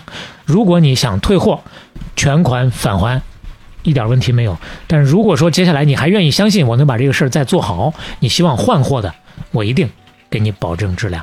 就你你看一个人做生意好的时候，那是一方面；就是不好的时候，现在出问题了，怎么解决的？这也是很重要的一方面，嗯对吧？有有钱我要不要还？对吧？我欠六个亿，要不要开直播 做我最不喜欢的事情，把钱还上？哎我们这这也决定这个人，对吧？在大家心目当中的这个信任啊，这个信用，是这个很重要啊。对，毕竟下周回国到现在也没回国。当然，呃，稍微多追一句，前哪一期咱不是说过一嘴这个 FF 的车嘛？这回呢，好歹是没有完全跳票啊，已经开始有交付了。当然还是少量的交付，看看后面，这毕竟人家定位高端嘛，这大几百万一辆的，咱这辈子能不能开得上不一定，不一定是咱挣不着钱，也可能是因为他供不上货。是，足够坦诚了，相当一部分的人还是选择原谅他。客户大部分都做了不同程度的让步，让他能把这口气缓过来了。危机解除之后，长江塑胶厂又开始转头向上，还又开了一个分厂。眼看他开始起死回生了，那些个本来想钻个空子，哎呦，最开始你把着这个市场我进不来，现在我可以进来跟你分杯羹的那些个竞争对手坐不住了，请了报社来搞他。嗯，跑到他的那个厂房那儿去拍照，他不是还到目前为止还是特别烂的那个厂房吧？啊，就你看这么破的厂房，对啊，就是要说为啥质量不行呢？你看看，对，就是这个思路，嗯，给他登报了，把那个烂厂房、破机器啊都给他登出来了，哎呦然后把他当年啊。呃，一年一跳槽的那个事迹啊，都给他爆出来了。啊你看，就这么个人啊，年纪轻轻来回跳槽好几次了，这么没有恒心，做产品能做得好吗？就这么烂的一个厂房，他生产出来的东西能行吗？嗯，这个报纸一报道，对他影响还是很大的。那他怎么办呢？直接背上一口袋的产品，杀到了报社，直接找社长，大概那个意思啊。你们报的这个啊，确实也问题不大。嗯，我就是跳槽好几回，我没有前面那些所有的经历，我到现在能支撑得起这个厂子来吗？我的厂房确实是烂呀，但是你有没有看过我的产品呢？咵，麻袋往那儿一撒，嗯你看看我的产品，嗯，你睁开你的 眼眼看看 啊，你是不是没有高端护眼宝？你是你吃上之后，我告诉你，你再看，你就能明白我这是多好的东西了。嗯啊、书里的说法是，那边的社长一看，哎呀，我这狗眼不识泰山呐、嗯，你这个产品真好啊，被打动了。于是乎，又派了人，又去他厂里，正正经经的拍了一遍，包括厂房，包括产品，嗯毫不掩饰啊，厂房是啥样就啥样，但是产品必须给你拍明白。嗯于是乎，就有了后面的一篇报道，叫做《简陋的厂房里开出艳丽的花朵》，破折号，李嘉诚创造的香港工业之奇迹。嗯。哎，所以你看，就是还是对待问题。有的老板对待问题，那就是他给我干，我干死他，对吧？对吧？就直接告到法院，直接告诽谤啊，直接什么发个微博账号的声明，对吧？就贴个贴个我我已经立案了啊，什么全是这种东西，它不是正面解决问题。那你来看看嘛，对吧？你来看看事实是什么？对他有一个前提，他九枪不怕巷子深嘛，嗯四两拨千斤，算是把抹黑报道变成了免费宣传了。而且你说的这个对比，其实挺有意思的。你对比一下，有些人对于自己的这个短处，他就是想方设法的去掩盖的。四十六期刘飞说的木木，嗯他要粉饰出身，贫民窟里出来的那么一个小孩，非要把自己说成是贵族，啊是，对吧？那六十三期的何鸿燊，嗯又是另外一个套路，极力要营造一个家道中落，然后白手起家的这么一个形象。嗯那咱那期也分析了，很有可能他所谓的家道中落，最差的时候家里还有十几个佣人呢，他就没有真正的穷过。对，那也是高级中产的一个状态啊。对，嗯那到了李嘉诚这儿，其实依然有这个问题。咱到目前为止说到的所有的这些个内容，还是说他在非常艰苦的环境里面靠自己打拼出来的，对吧？嗯，也有一些人以前看过一些呃其他的一些内容的很多人，也盼着咱说说他到底怎么不是白手起家的。那一会儿咱可以援引一些资料来说一说，但怎么判断还得看各位的自己。是，当然，现在说的是我到底是粉饰出身呢，还是去硬要营造一个白手起家的这种形象？嗯，为什么这么不一样呢？这可能跟文化背景是有一定的关系吧。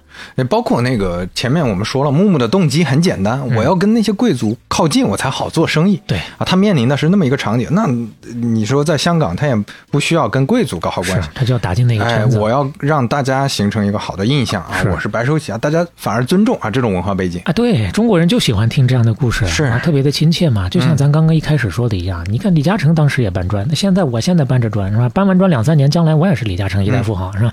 就有这种亲近感嘛不。是这叫亲近感，他不管是什么样的版本，现实就是人家做起来了，并且这个生意啊，不光在香港做的虎虎生风，嗯，这生意啊都已经做到国际上去了，远销海外，有国际订单了。这当中有一个美国的大单，挺有意思的，稍微的说一下，嗯，那个美国的单子是直接找过来的，点名就要跟他做生意。找上来说你是香港最大的塑料花生产厂家，哦你们家的货那是钢管子杵青蛙顶呱呱呀，我就要你的货。李嘉诚一听都懵了，这是谁又给我造谣呢？啊，我们这儿是可以顶花花，但是实在是顶不了呱呱呀。可以，我们这儿可以顶塑料花花。对，我们也实在是达不到那个顶呱呱的那个程度，我们真不是香港最大的。就我个这厂房，你看现在还是这个破破烂烂的样子。“你看看那个报纸之前的报道，对呀、那这个到底是怎么来的呢？他自己又没打这种虚假广告，嗯，这事儿啊还得往前倒。在一九五五年的时候，前几年做塑料花之前的一年，嗯那时候有一个美籍的犹太客户叫做马素的，哦，跟他订了一批塑料玩具。就那会儿他有塑料玩具这个生产线，但是产的不多啊。但是事到临头呢，马素毁约了，不要了。哦，按照合同那得赔呀、对吧？李嘉诚没让他赔。啊，李嘉诚后来在这个纪录片里接受采访的自己的说法是啊，当时这个东西本来也不愁卖，嗯，所以说呢也就没难为他，而且呢也是结个善缘，就跟他说，日后啊你再有其他的生意啊，我们还可以建立更好的关系，嗯对吧？就是相当于卖个人情吧。嗯，结果人家这个老外啊记住他的这个好了，回去之后到处给他打广告。哎，你们去香港找那个长江啊，长江那个塑料花好呀，好呀，不择细流啊。嗯，啊，可以，可以，所以说间接的给他拉了不少的美国订单。嗯，这个故事是李嘉诚自己说的，嗯，应该是可取信的哈。这事儿听起来挺有意思，而且这个事儿不只是一个小故事，一说一乐而已，对长江来说意义非常的重大。哦，为什么？因为刚说的找过来的那一家儿，它是美国最大的塑料花的进口商。要是真能把这个找过来的客户拿下，那后头说实在的，不愁吃喝了。所以说你还是要多种善因，才能有善果呀。哎，这就说到乔布斯那个 Connect the dots 呃，了。对啊，你就像李嘉诚这样，那他在很多地方做生意，都让人觉得啊，他是值得信任的人。嗯，你不能指望说每一件事儿啊，对吧？你都能立马拿到回报啊！这个人给你点个赞，发个红包，点个赞，发个红包，肯定不可能，对吧？我们做半导体也不能说每一期都赞赏都有广告。对，每一期都有广告，这个广告都不说了，每一期都能有赞赏，对吧？呃，朋友赞赏，啊，对，赞赏这个事儿，我们其实从来还没提过。但是说实话，钱不在多少，我们每次看到有赞赏的提醒，都觉得特别感动。对，对，就我们也不是图那个钱啊，但是这个是一个心意，我们非常开心，非常非常对，我们就。拿这个钱去买咖啡，那这个咖啡香的，对吧？那这种晚上香的睡不着觉啊。啊，对，当然买就买拥普啊，到目前为止。对，就就说，反正你广种善因啊，对吧？你也不求当时就有善果、嗯啊，那时间久了，可能就会有好的这个结果了啊。当然，这个好的结果到现在啊，只是八字儿才有一撇儿，走了一半儿，人家找过来而已。要不要跟他合作还不一定，为什么呢？就咱刚刚说的原因，人家只是冲着你是香港最大的塑料花生产厂家来的，嗯是冲着你钢管子杵青蛙来的。问题你是不是啊？不是啊，那会儿 那不还是个小破厂啊，对不对？就是搞不定，供应不上啊。啊，就这个厂房条件，你糊弄糊弄香港的小客户行，你登个报，大家觉得哎你可以，你真跟国际大客户打交道，肯定不过关，还得是有 ISO 九零零二啊，是不是？你达不到人家那个要求，是到时候人家真到你厂里实地一看，那你就不是钢管子杵蛤蟆了，那是你就是旱地里的蛤蟆，没处躲了。嗯，那咋办呢？怎么才能够蒙混过，呃，逆风翻盘呢？嗯，第一性原理，嗯，厂房不行，我就换厂房，搬家。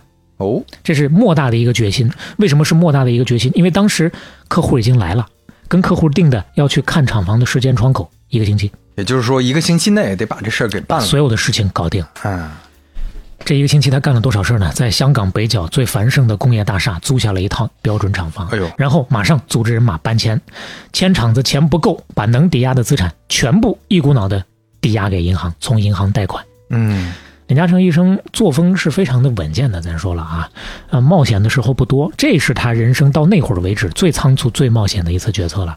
因为一个不小心投入这么多，最后如果拿不下来，白折腾啊！嗯，孤注一掷，最后完全有可能是竹篮打水，一场空，是，拿命在赌啊！结果呢，让他赌赢了。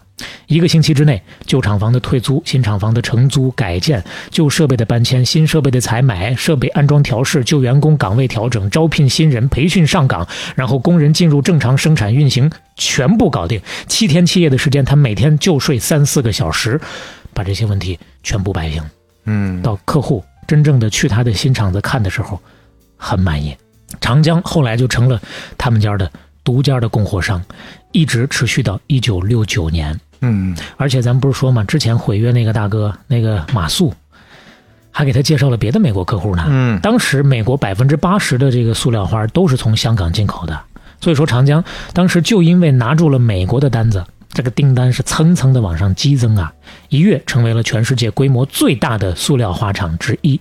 嗯，相对准确的，我看到的资料的说法，那个时候按说应该是全球第二，已经干到这么一个程度了。后来李嘉诚也就成了香港塑料花大王了。在塑料花这个行当里面，他还干了蛮多年的，后来还创办了一个香港潮侨塑胶厂商会。嗯潮呢，就是他的这个潮州老乡会的那么一个意思。，嗯，最开始自己也是当会长的。那干到这儿，基本上成了这个事儿。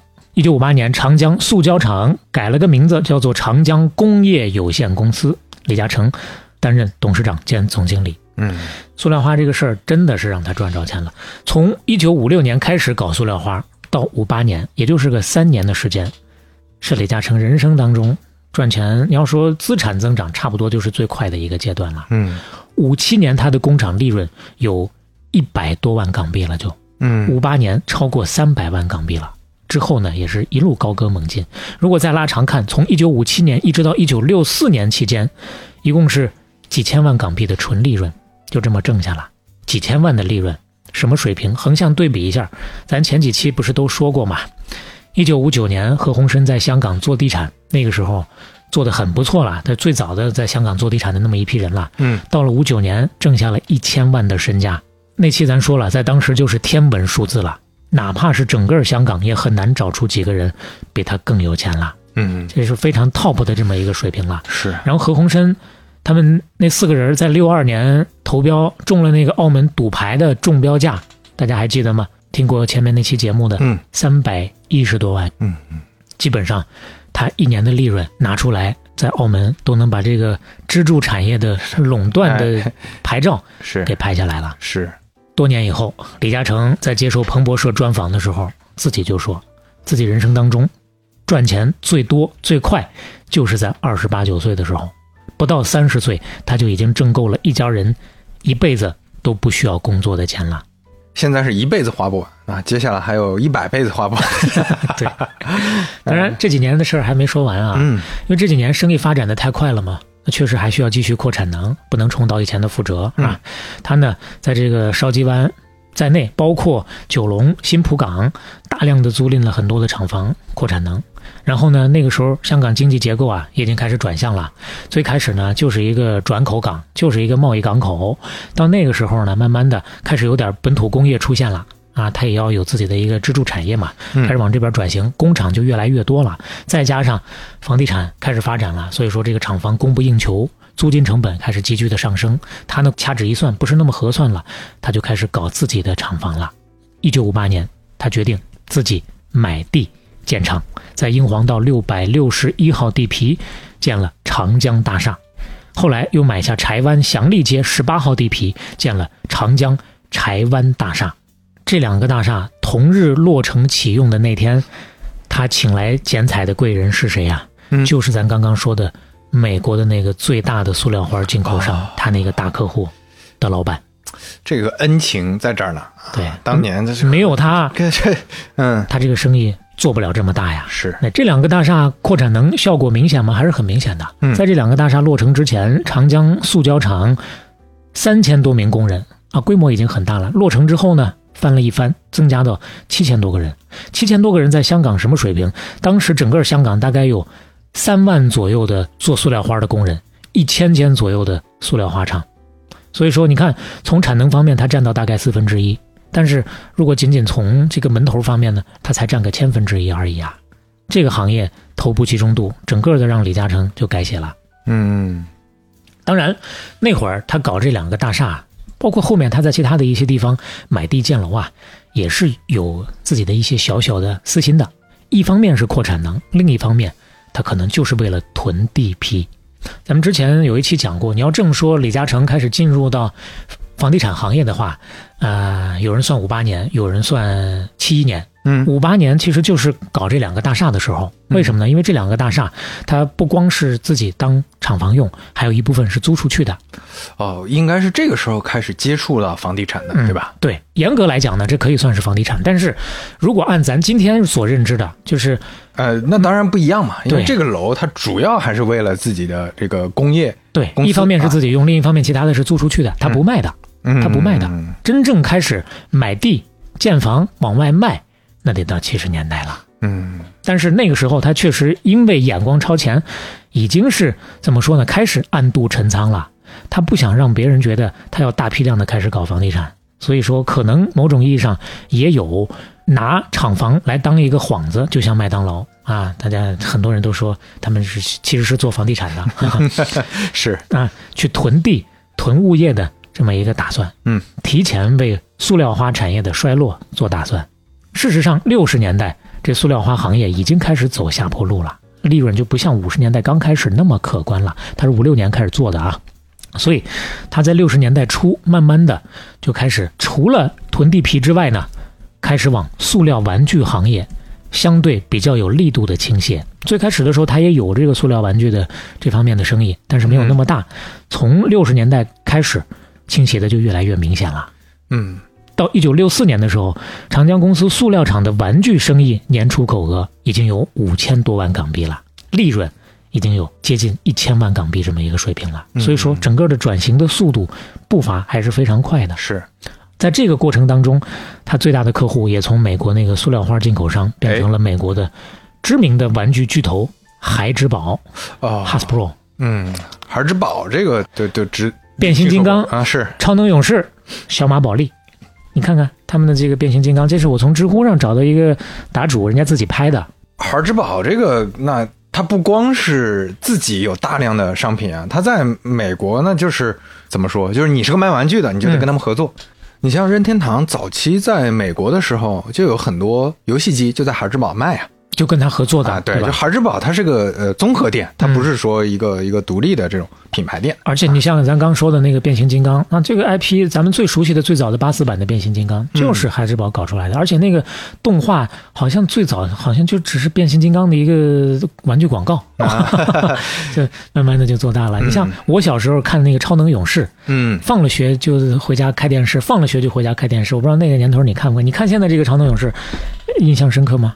你如果不看的话，可能没太多感觉。是是不是很早的那个三 D？对对对对对，差不多是最早的那个几 3D 乎是最早我我们国内接触到的三 D。那会儿觉得可高级了，嗯等这几年我又回过头去看了一下，发现哇，好 low 啊，就是那那感觉不一样，呃粗糙，对对对但但是它当时的这个设计确实还是牛逼的。对啊超前的啊。所以说，很多人不知道，它某种意义上算是这个变形金刚某个系列的官方的续作呀。嗯适时的转型，李嘉诚就跟孩之宝就这么搭上线了。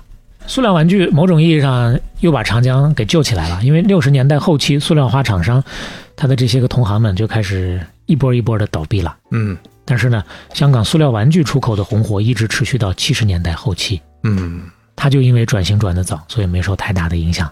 但是同行就没有那么幸运了，包括咱刚刚不是说，它一度是这个全球排名第二大的塑料花的厂商嘛？嗯那个曾经的全球老大，在一九六七年五月关门大吉了，最后总部大楼都卖给长江了。也就是在一九六七年那会儿，长江前前后后又买了不少的楼，买了不少的地。嗯为什么是一九六七年呢？这个背景啊，讲霍英东那期的时候，我们稍微的提过一点儿。香港政府在一九六二年修改了香港的建筑条例，按照新的规定啊，从六六年开始实行，同样面积的一块地，比过去你要少建百分之二十的房子，嗯相应的容积率上，类似这些方面会有要求。所以说，当时地产商就抢着在一九六六年之前我要盖楼，就跟有些地方政策要变了，就不让透面积了，所以大家就赶在这个政策变之前，嗯，先把这个这个透面积的这些个房子给买了，是对吧？？嗯这也是商家的一个炒作的噱头。是，那个时候，一九六六年之前，六四六五，哇，那个地产市场那叫一个繁荣啊！嗯阿猫阿狗，但凡有点本事的都开始往里进，能搞得起的我就找银行贷款，我自己建房子；搞不起的我就去炒楼。那整个的地价也好，房价也好，蹭蹭的往上跑。有些银行一看生意来了，就把存款利息蹭蹭的往上提，嗯想方设法的揽储，然后再把弄进来的这些钱第一时间快速的贷出去。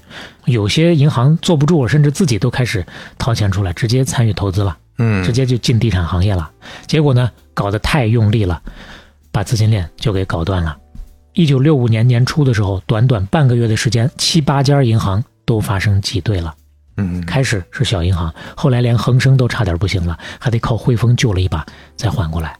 呃，这个链条，房地产起起伏伏这么多年，大伙儿多少也了解一些，我觉得我们也不用太展开，嗯大家能理解这个事儿。包括最近这段时间也有头部房企啊、各种各样的消息，那大家想想背后其实还是负债率高、资金链转不过来的问题嘛。一旦让它急刹车停下来，它停不了啊。嗯它只能是按照原来那个节奏缓慢的停还行，一下要是杀过来，出现挤兑这种情况，没辙呀。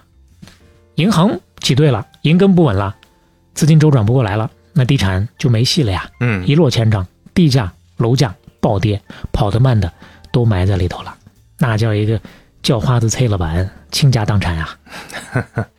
一九六五年这波坑杀了不少，六六年稍微好一点，大家呢稍微有那么一点儿想要再进来试试的嗯这么一个欲望，结果六七年又来一波打击，又不行了，也算是前伤未愈，后伤又至。嗯六七年什么打击呢？还是霍英东那期我们稍微提过的，霍英东不是六七年曾经仓促出走香港，周游列国吗？嗯晃荡了半年嘛，嗯从英国到美国到日本。苏联、印度、瑞典、丹麦、缅 甸、瑞士、挪威、西德、芬兰，这就地理图了。他不是转了那么一大圈吗？嗯就是因为十年特殊时期中间，香港也有各种各样的运动嘛，嗯。特别是刚开始的那两年，是。一九六七年有六七事件尤其严重，嗯嗯。不光霍英东因为这个事儿走了，很多商人其实也都脚底抹油了。嗯。有说法是李嘉诚也一度举家迁往新加坡了，嗯。就先躲一躲，而且很多人不光是自己走，资产也跟着走，因为害怕了，不知道将来会怎么样，对。开始低价的抛售产业，直接移民走人了。嗯所以说这两波打击下来，这些个资产就蹭蹭的往下掉价。李嘉诚这个时候啊，就开始逆势抄底了。嗯他呢，反正不管是出于什么样的原因吧，嗯也有各种说法，说消息相对比较灵通，时刻的关注，知道啊这个后面出不了大问题，所以说呢，坚定的看好香港未来的前景。那就这这肯定是比较正面的说法嘛，对吧？结果就是大胆的抄底，低价的收了很多的地皮，收了很多的物业，嗯地皮买进来盖楼出租，物业买进来改一改装修装修也出租。其实咱刚刚也说了，一直到目前为止，他所有的这些个物业都是出租的，都还没有开始往外卖。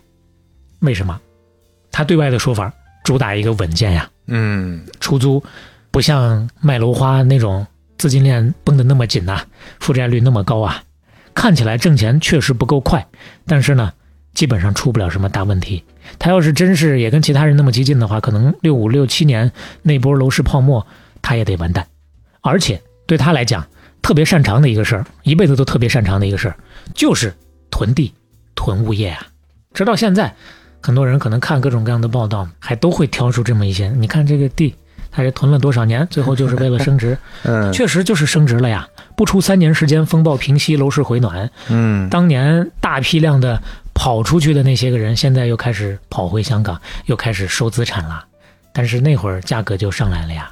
到了七十年代初，长江名下的物业前前后后收的那些已经有六十多万方了，每年光收租金一项收入就有四百万港元呀。你看不起人家，一点一点的把这个钱可挣下了。用他的原话说，他说：“我不会因为今日楼市好景，就立刻购下很多地皮，从一购一卖当中谋取利润。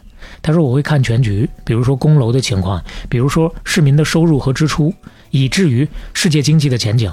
他说我决定每一件大事之前都会审慎，会跟一切有关人士商量，但是到我决定一个方针之后，就不会变更。嗯从五九年到八零年，二十年的时间，香港工业用地的价格上涨了两百八十倍，住宅用地的价格也上涨了八十二倍啊！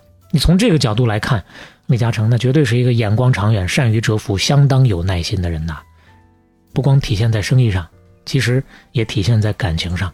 他一直到三十五岁才结婚，嗯，就是咱说到这个时间，差不多刚刚是该结婚的时候了，该说说他的婚姻的事儿了。哎，三十五岁是真沉得住气啊。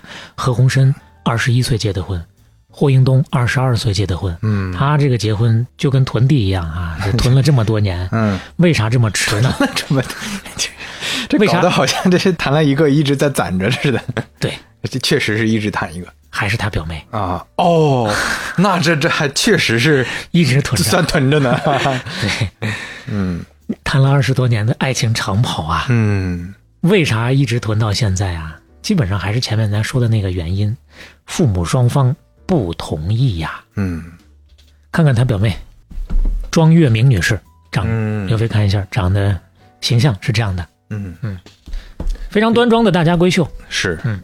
关于家长为什么不同意这个事儿，你说越是这种事儿，那越是大家讨论的热点，是吧？嗯各种各样的文章多了去了。咱刚刚说的分析的那些个原因啊，也只是其中的某两个版本吧。浅显的就说是近亲结婚的事儿，稍微的深入一点的说是舅舅看不上的事儿。嗯那嗯咱就截取一下相应的一些原文，跟大伙儿来报告报告吧。《明报周刊》曾经刊登过一篇文章，叫做《李嘉诚与庄月明的爱情故事》。这背后呢，稍微的能够看到一点小方向啊。开篇是这么说的：在香港的潮州人的圈子里啊，流传着这样一段佳话。系出名门的表妹不顾父亲的极力反对，跟穷表哥恋爱结婚。在表妹的鼎力支持与鼓励之下，表哥奋发图强，终于出人头地。嗯最起码从这篇报道里面，你能提取到的一些信息，就是为了能跟他结婚，两个人，特别是他表妹，克服了他舅舅不小的一个压力啊。嗯那他舅舅这边到底是怎么回事呢？嗯，还有一段儿再给你念一下，嗯感受一下。是这么说的：说早年李嘉诚脱离中南钟表公司，服逆了舅舅一番好意。此后艰苦的创业当中，庄静安呐、他舅舅啊极少帮衬他，让外人是颇多感慨啊。嗯但是长江公司遭遇创业之初的退货风波的时候，债主跟银行相继催逼，到他面临生死之劫的时候，他舅舅庄景安其实是伸出了援助之手，帮他度过了这个难关的。啊咱刚才没说这一件儿，嗯对？吧？那按这个说法，他舅舅是帮了忙的。嗯另外呢，庄月明也偷偷的变卖了自己的金银首饰，暗中支持了表哥的。李嘉诚在感激舅舅和表妹大力支持的同时，还是秉持了相对独立的状态。在后来的创业过程当中，不管是遇到多大的困难，都努力靠自己去解决。这种倔强和骨气，使得表妹庄月明深为敬佩，以至于后来不顾父亲反对，委身下嫁表哥之后，她都不经常回娘家，而是一心一意做好李嘉诚的贤内助。嗯所以从这两段报道的蛛丝马迹之间感受，好像他跟他舅舅的关系啊，相当一般。这个表述啊，反正就还是前面咱们说的，这个怎么说都可以，感觉就正说也行，反说也行。但是关系呢，显然没有很明确的，就是关系特别好，或者说就是关系一直闹得特别僵。没有明确的证据，啊但是呢，我知道可能很多朋友想听的故事是他靠舅舅起家的故事，啊，是。所以说呢，还要再找为什么都没有小青 靠舅舅？你不是刚说了，人家想听的是白手起家，我不靠人。另一部分人，嗯嗯嗯，就就是善于质疑的那些人嘛，包括咱前面几期说到的一些人物啊，呃，也有听友觉得，那难道只有好的没有坏的吗？他关键是坏的，他没有可信的资料啊，咱也不能硬给他编啊，对吧？嗯但是确实能够找到一个的是英国人史塔维尔写的一本书，叫做《亚洲教父》。史塔维尔是在算是在亚洲新闻界深耕了那么十几二十年的，嗯好歹算是个搞新闻的。香港的这些个大佬，他都贴身采访过的，也都有过一些私下的交情的。所以说呢，看看他是怎么说。他这段是这么讲的：他说，在香港，亚洲首富李嘉诚，他写的很不很不客气啊，总喜欢说自己是教师的儿子。其父一九四零年身无分文来到香港，他的香港长江集团官方网站声称，为了扛起维持家庭生计的责任，李先生不到十五岁就辍学，在一家塑料贸易公司找了一份工作，每天工作十六小时。一九五零年，他的勤奋、谨慎以及追求完美的精神，让他拥有了自己的公司长江实业。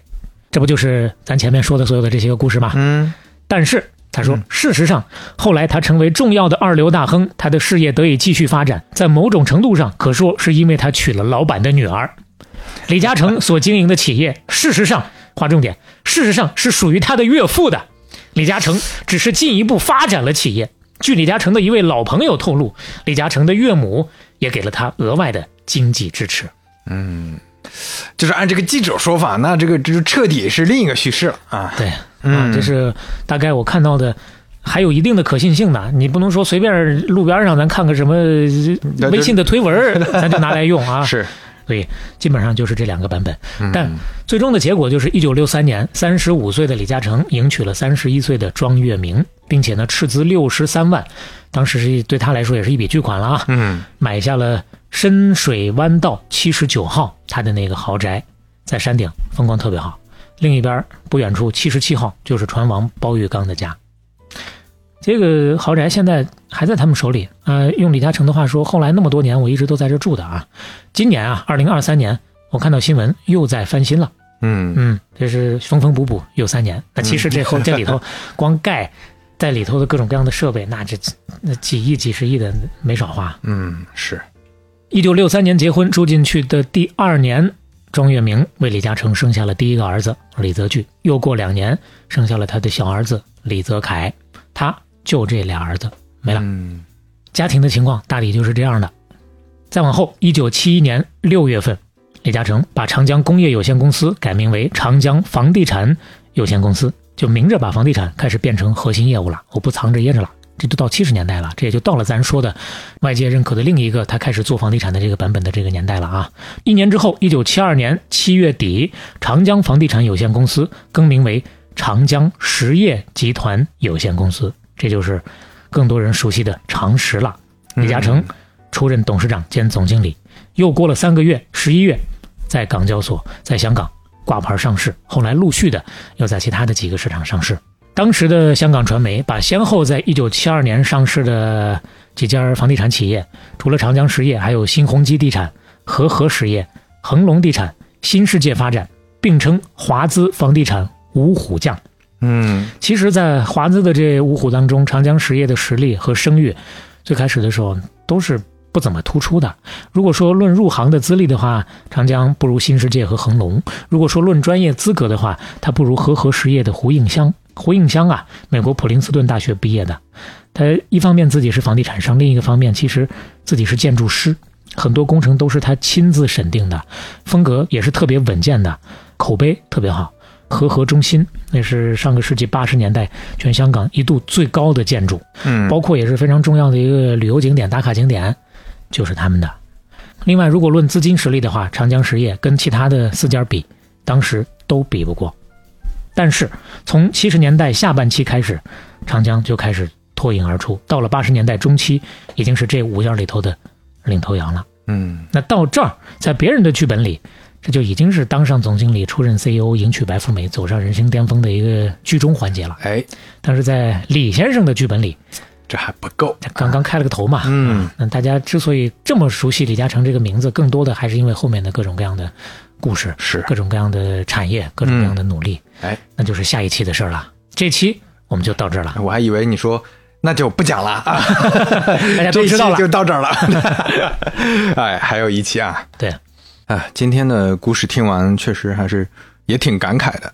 你像有的听友就说呀，我们这个系列越来越不像商业狂人系列了啊！这 确实，现在这些商人越来越踏实了啊，越来越 正干了。之前那些确实就是感觉像是呃叫什么，用一些那个不是很名门正派的手段啊做做事情的这种方式的人。但是现在我们听起来都是那种踏踏实实，可能确实有时代机遇，可能确实有一些投机取巧或者早期创业起家的时候有那么不是那么光彩的一些地方。但是我觉得。看到他们现在这么成功，除了有很大的运气成分、机缘成分，这里面也要看到他们到底做了哪些事儿，对吧？那确实起家的时候都不容易。那你就哪怕说霍元甲什么会，哪怕说霍英东，霍元甲是不容易啊，冬练三九，夏练三伏啊。就霍英东啊，哪怕像那个之前讲的包玉刚，对吧？那今天的李嘉诚，其实起家的时候你都能看到有很多不容易。那为什么为什么能这么拼命？他们担心呀，就是之前经历过那种饿的时候，那就锻炼了一身赚钱的本领，就能一直赚下去。这也是一种啊，就特殊的，我觉得特殊的素质。对，就刘飞说这个也是我一直在想的，就是故事我们做不到百分之百的还原，但是只要取对自己有用的这一部分就行了。其实关于还原故事这事儿，这期我已经吐槽了太多了，估计大家都听烦了啊，以后尽量少吐槽。原则都是这永远都是这么一个原则啊。是是是，哪怕就是仅仅是故事，从里面但凡还是那句话，能提取点对自己有用的也就够了啊。你说这个就让我想到有一句很经典的，我我也特别喜欢的一句话，大概的意思就是。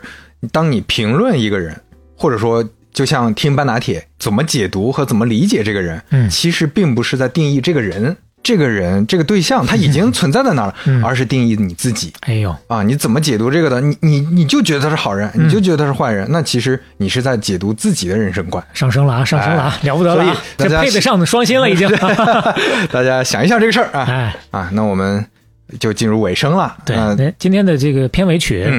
选了一首《鲜花满月楼》，这一期基本就是靠塑料花起家这么个事儿嘛，是吧？人造花起家这么个事儿，所以说咱最后也献上属于他的鲜花。好，完了呢，这又是最近一直在讲这个香港的故事，嗯，选一首这个港乐，哎啊。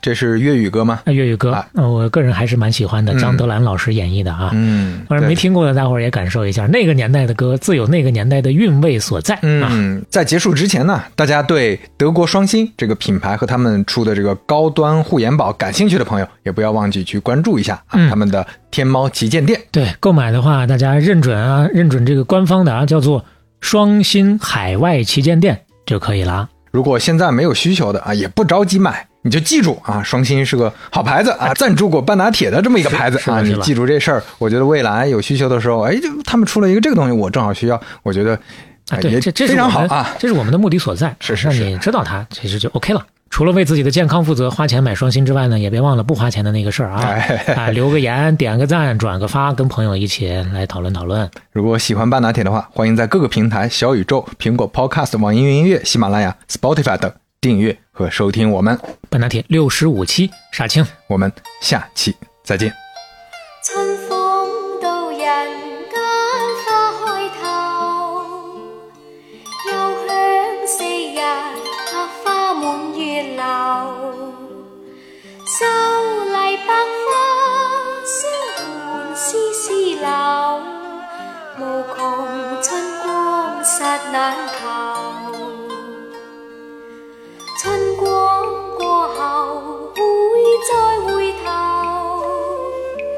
知心爱伴世间最难求。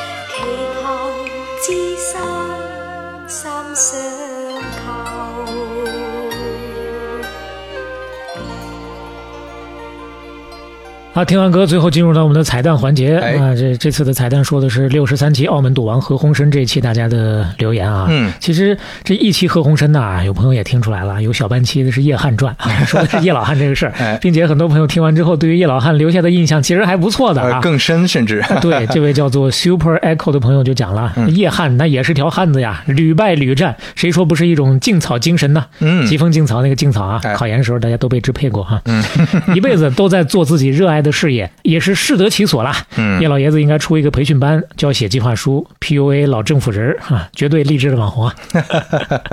另外，咱既然谈到这个赌场这个事儿了，肯定有很多曾经去过、感受过的朋友现身说法。咱们不多说，就取那么两位啊。嗯相对比，夏天的云是输钱的。他说还记得第一次去澳门赌场，一分钟输了五百，我就收手了，生命不能承受之重啊！一分钟五百确实不少，但是呢，也有挣钱的。哎，这位叫做一哥的朋友，嗯，占我们便宜啊。嗯，你好，一哥。他说最近呢刚去澳门，体验了一次暴富，一百变五千。哎呦，五十倍啊，这可是！哎你想想，你要是给的是一百万，那你可能回家就一百了。这个后悔啊！真是，哎呀，你这五千块钱里头就有刚刚夏天的云输的那五百啊。另外呢，除了咱们这个在线的听友留言之外，哎咱不是还有那个零幺 coffee 吗？哎，我们之前其实也跟大伙儿说过，我们从一开始啊出这个半打铁的特调的时候，就在零幺 coffee 店里面留了一个小本本儿。嗯哎，去的听友呢，大家可以把它当成一个。交流的空间哎，对，啊稍微留点想说什么的，确实有不少的朋友啊，哎哎，给我们留了特别感动的一些话啊。哎，所以我们后面念评论的时候呢，我们可能会多少摘一点儿这个本子上写的内容，不容易啊。有些朋友的字儿能看得出来是很多年没写了，但是还是很认真的在那儿努力的写，哎比如哎呀，就看的眼泪都下来了。来，这一位，呃，这一位朋友呃，算是写字儿算写的非常好的了、嗯啊，那写的比较呃努力的那位朋友，那个字儿我是认不太出来，所以就不念了啊。这念的这位朋友是八月五号留言的，嗯，呃，应该留的是 M 小毛啊。嗯这位朋友他说：“半导体的两位主播，你们好。哎呀，好久没认真写字儿了啊，他也好久没写了，但是字儿还挺好的啊还。可以啊。今天杭州好热呀，天气预报还说下雨嘞，骗人啊！我是特意从这上拉家常来了，这是。我是特意从上海过来的，哎呦完全不喝咖啡，但是因为太喜欢半打铁，所以特地跑过来打卡。哎呦喂，今天刚从高铁听完最新讲苹果的一期，很感动。嗯，一方面是觉得苹果这个品牌真的很伟大，另一方面呢，像刘飞说，一个人是复杂的啊，我们不能以一件事儿就去定义它。半拿铁是陪伴，也是带我产生更多维思考方式的向导。而且不许你们太谦虚，也就是说不许你们太谦虚啊！行行，可以，我们不谦虚啊，我们宇宙第对不起，我们一播客啊太谦虚了，哎不容易啊，不容易。我是食品零食行业从业者啊，希望有机会也请两位老师再聊聊零食行业，嘻嘻啊。等一下呢，去法喜寺拜财运和姻缘，祝我好运。法喜寺还能拜财运呢？呃，有财神庙，朋友，你要不再来一次吧？那北高峰上那个财神庙啊，人家人家拜了就拜了，你还让人家特地来一次，这 这财运很重要啊。啊，这个咖啡好喝的嘞啊，不爱喝咖啡的我居然也能接受。嗯祝半拿铁越来越好谢谢谢谢。啊！谢谢这位朋友这。是诸多的真心留言当中的其中一位啊，啊。尤尤其提到要去祝姻缘啊，祝这位朋友也早日有桃花运啊！是啊，呃，毕竟我们节目上线的时候，七夕已经过了啊，你呃七夕都没有的话，那后面也需不是那个后面要继续努力了。哎呀，小磊这个嘴啊！哎呀，我张张嘴，张嘴，张嘴，张嘴。哎，行我们这么好的朋友，那这个肯定要是是是好好的祝愿一下了啊哎。行行这是其中一位啊。嗯其实还前两天还有朋友，不是有给我们留书的，还有给我们留衣服的，啊，对，哎有一个朋友留了衣服啊，自己印的衣服是也是特别高级，一看就是工科生，是吧？还有一位工科的看不懂。还有一位朋友留的，小磊看一下啊，我的天哪！这个我们回头得破解一下，哦 这个应该是阿拉伯语啊。啊，这是厉害了，厉害了！我们这些外国的朋友也来听半打铁，练中文。啊，今天我去那个咖啡馆的时候，咖啡馆的小姐姐说：“哎，那前几天来了个朋友说，我来装个逼，就打开本子，就在这上面写了一页。啊，原来是中国的朋友哎，确实有外国的朋友练听力。我已经安利了外国的、韩国的朋友嗯听半打铁，因为他学中文嘛，嗯就通过我们的这个节目来练听力啊，我估计全给他带偏了，对，带跑偏了。这这歇这听力没练好，歇后语学了不少。嗯，得了，今天又又扯了半天了，是，反正最后了嘛啊。半导体六十五期真傻青，大家拜拜。